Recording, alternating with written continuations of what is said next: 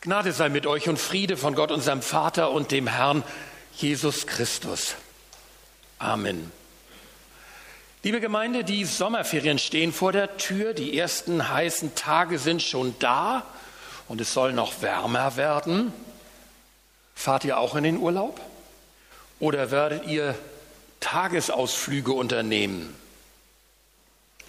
Stellt euch also vor, ihr sitzt an so einem richtig sommerheißen Tag am Strand oder im Liegestuhl- und Poolbereich eures Urlaubsresorts.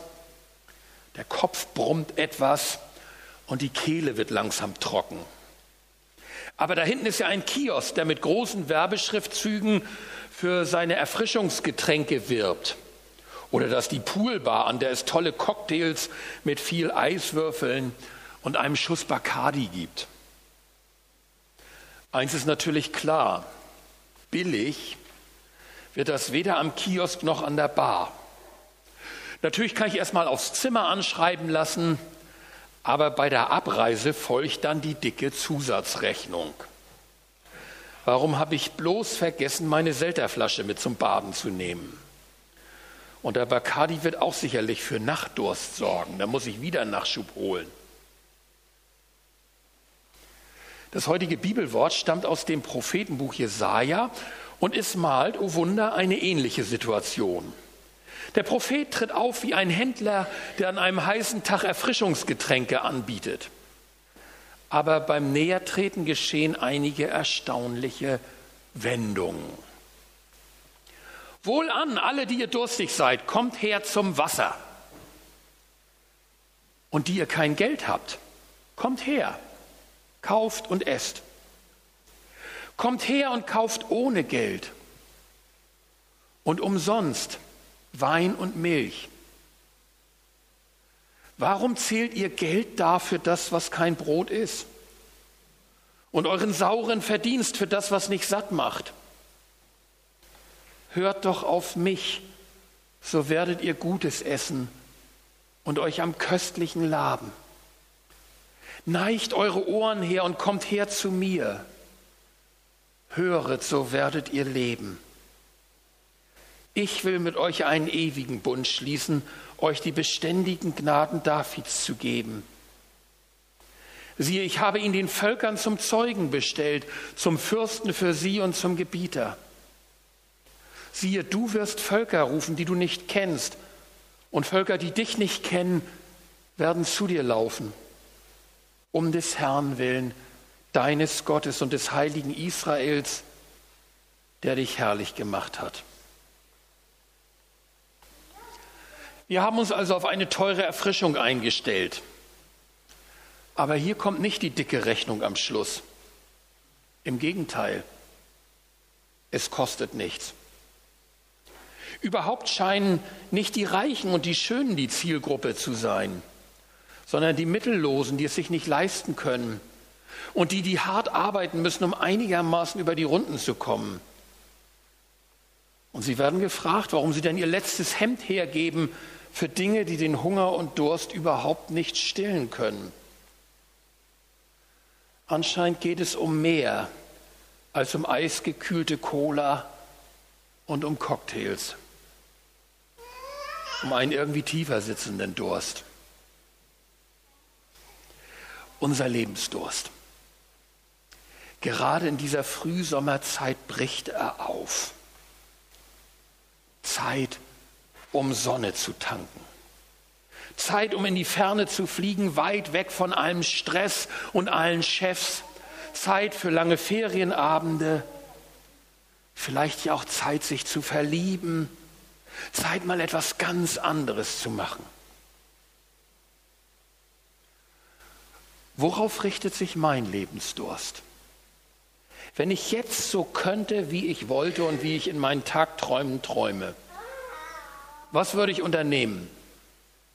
Wohin würde es mich ziehen? Welches Bedürfnis schreit am dringendsten danach erfüllt zu werden? Horcht mal kurz rein in eure Bedürfnisse, in eure Tagträume. Worauf richtet sich gerade euer Lebensdurst am dollsten. Der Psychologe Alfred Adler hat einmal vier Strebungen benannt, die Menschen bewegen. Die Strebung nach Ehre und Anerkennung, die Strebung nach Macht, Einfluss über Menschen,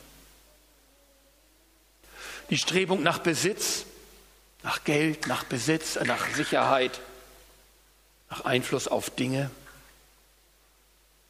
und die Strebung nach Selbstverwirklichung, also etwa frei sein und tun können, was ich will und was mich ausfüllt. Was ist meine Strebung, die mich am meisten zieht, in der mein Lebensdurst sich ausdrückt? Übrigens, für alle vier Strebungen gibt es reichlich Belege in der Bibel. Und wir wir lassen uns unseren Lebensdurst oft erstaunlich viel kosten. Und die Anbieter aller Orten wissen, dass hier Geld zu machen ist. Die neuesten angesagten technischen Produkte, die man einfach haben muss, um selbst angesagt zu sein. Was ist das? Strebung nach Anerkennung? Guck mal, was ich hier für ein cooles Teil habe. Oder nach Einfluss, was ich damit alles wieder mehr kann? Oder der Jahresurlaub, Manche Menschen sparen ein ganzes Jahr darauf und schuften elf Monate darauf hin, um einmal im Jahr sich den All-Inclusive-Urlaub zu leisten, der alle Wünsche erfüllt und in dem ich mich von meinem Geschufte erhole. Eigentlich eine komische Logik, ne? Elf Monate schuften, um mich im elften, im zwölften Monat ganz toll von meinem Geschufte wieder erholen zu können. Aber ist es das dann wirklich? Vermag es meinen Lebensdurst zu stillen? Mein Schwager und meine Schwiegerin sind gerade von ihrer Fahrt zum Nordkap mit der AIDA zurückgekehrt. Die waren schon beeindruckt. Aber dieses Loch in meiner Seele, in der alles Wasser so schnell wieder versickert, Warum zählt ihr Geld dafür das, was kein Brot ist, und euren Verdienst für das, was nicht satt macht? Einer meiner Ausbilder sagte einmal, wenn ich frage, welche Grundbedürfnisse hinter allen Sehnsüchten, hinter allen Ängsten, hinter allen Verletzungen und auch hinter allem Zorn stecken, dann stoße ich immer wieder auf zwei letzte Bedürfnisse. Nämlich die Suche nach bedingungsloser Liebe und die Suche nach beständiger, verlässlicher Liebe. Die Suche nach bedingungsloser Liebe will sagen, du bist urgewollt von Anfang an. Du musst dir deine Lebensberechtigung und deinen Wert nicht erst verdienen. Wie oft denken wir, wir müssen uns immer wieder beweisen, wie toll wir sind und warum wir toll sind und dass wir es uns wieder verdient haben, geliebt zu werden und geschätzt zu werden. Aber das ist eine Tretmühle ohne Ende, wenn ich mir mein Geliebtsein immer erst wieder täglich verdienen muss. Warum lieben so viele Taufeltern gerade dieses Lied? Nein, heute haben wir es mal nicht gesungen. Du bist gewollt. Kein Kind des Zufalls, keine Laune der Natur. Ganz egal, ob du dein Lebenslied in Moll singst oder Due. Du bist ein Gedanke Gottes, ein genialer noch dazu. Du bist du, weil du urgeliebt und urgewollt bist. Es drückt diese Ursehnsucht für uns selbst und für unser Kind aus. Wenn wir es können, dann wollen wir dir das vermitteln. Bedingungslose Liebe und beständige, verlässliche Liebe. Aber denkst nicht, alle haben diese Botschaft in ihrem Leben wirklich gehört.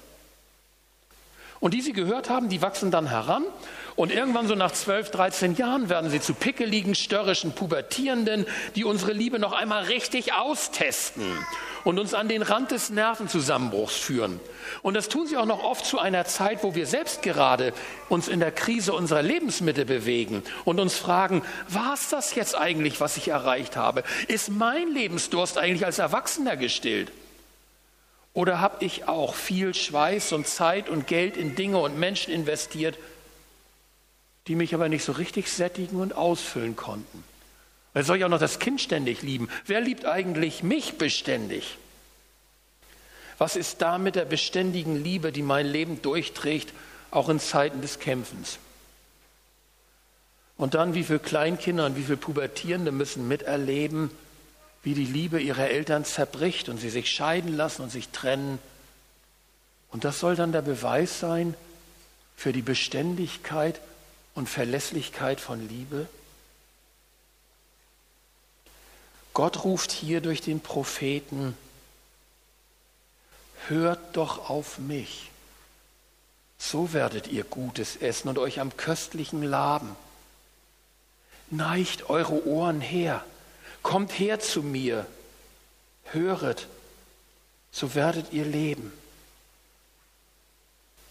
Was unseren Lebensdurst und Hunger stillt, das sind keine Dinge, die man kaufen kann, sondern es ist eine Zusage, die wir hören und in unsere Seele hineinfallen lassen müssen. Höret, so werdet ihr leben. Wie lautet denn die Zusage, die wir hören sollen? Ich will mit euch einen ewigen Bund schließen und euch die beständigen Gnaden Davids geben. Klingt erstmal ein bisschen enttäuschend, ne? Irgendwie unverständlich. Aber immerhin, da steht was von ewig, was uns gegeben wird und von beständig. Das hat doch was mit Verlässlichkeit zu tun, mit etwas, was nicht kaputt geht, mit einer immer wieder gültigen Zusage. Die Hörer des Propheten damals verstanden recht genau, worauf das anspielte. Und es war genau das, was sie verloren hatten und was in ihrem Leben kaputt gegangen war. Der Bund, das war ihr Gottesverhältnis gewesen, das Gott ihnen zugesprochen hatte, so wie heute den Kindern in der Taufe. Und den sie missachtet hatten, bis dieses Verhältnis zerbrochen war. Und die beständigen Gnaden Davids, das waren alle die Zusagen, die Gott seinem Volk und seinem König gemacht hatte. Sie waren verspielt und es schien nichts mehr davon übrig. Aber hier stellt Gott in Aussicht, beides von sich aus, von seiner Seite aus wiederherzustellen. Umsonst, ohne Vorleistung, einfach weil er treu ist, weil er es nicht vergessen hat, weil er von Anfang an geliebt hat und jetzt wieder einen Neuanfang ermöglicht. Und beides, Bund und Gnade, sollen sogar noch viel mehr Menschen erreichen als bisher. Wenige Jahre nachdem der Prophet diese Worte ausgesprochen hat, schenkt Gott seinem Volk wirklich einen Neuanfang. Die in Babylon festgesetzten kommen frei, können heimkehren und ihre Gemeinschaft neu aufbauen. Und sie hoffen, dass nun auch wieder ein David-König eingesetzt wird. Wird er aber nicht. Welcher irdische König hätte diese Prophezeiung auch erfüllen sollen? Nicht nur den leiblichen, sondern auch den seelischen und geistlichen Hunger und Durst zu stillen. Wäre ja toll, äh, wenn Angela Merkel sich nicht nur um unser äußeres Wohl kümmern würde, sondern für uns alle auch noch sozusagen die Seelsorgerin und Psychiaterin und Erfüllerin unserer persönlichen Sehnsüchte wäre. Aber das geht nun mal nicht. Und das ist eine Weise und das in einer Weite, dass sogar Menschen aus allen Völkern angelockt werden sollen. Nein, das geht nicht. Aber fast 600 Jahre später wird Jesus, der David nachfahre, im Tempel auftreten und rufen, wen da dürstet, der komme zu mir und trinke. Merken wir, wie er wieder, das macht er ja häufiger, dieses alte Schriftwort herausholt, zum Leuchten bringt und sagt, hier ist es. Er hat keine königliche Macht. Im Gegenteil, er wird unter dem Titel König der Juden gekreuzigt. Er gibt sein Leben hin, auf das wir das Leben finden. Und genau das ist auch das Symbol der Taufe. Neues Leben finden aus dem Tod Jesu heraus.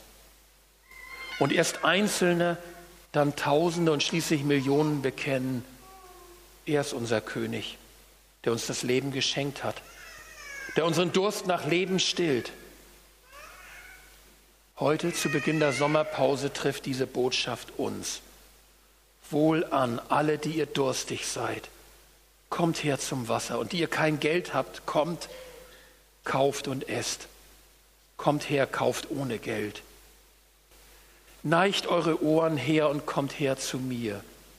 Höret, so werdet ihr leben. Wollen wir ihm nicht antworten? Ich möchte gerne mit uns beten. Herr Jesus Christus, du kennst unseren Lebensdurst, der uns zieht, der uns lockt und der uns manchmal in den Wahnsinn treibt. Du weißt, wonach wir uns sehnen, worin wir ein Stück weit gesättigt sind und worin unser Lebensdurst nie gestillt worden ist. Und du kennst auch unsere tiefsten Sehnsüchte nach letztem und verlässlichem Geliebtsein. Und du lädst uns ein, damit zu dir zu kommen, und das tun wir hier und jetzt. Dir bringen wir die Bilder, die wir vorhin in unserem Kopf und in unserem Herzen hatten, als wir über unseren Lebensdurst nachgedacht haben. Wir bitten dich, dass du diesen Durst stillst. Dir bringen wir unsere Sehnsüchte, über die wir uns vielleicht mit keinem Menschen zu sprechen trauen und die wir vielleicht auch schon ein Stück vergessen, abgelegt haben. Wir sind da realistischer geworden. Jesus, wir bitten dich heute, dass du in unser Leben trittst und in unser Herz.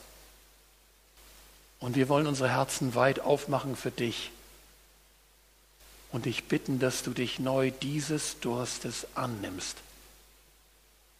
und ihn stillst und unser Leben überfließend reich machst. So reich, dass auch noch andere damit ihren Durst stillen können. Amen.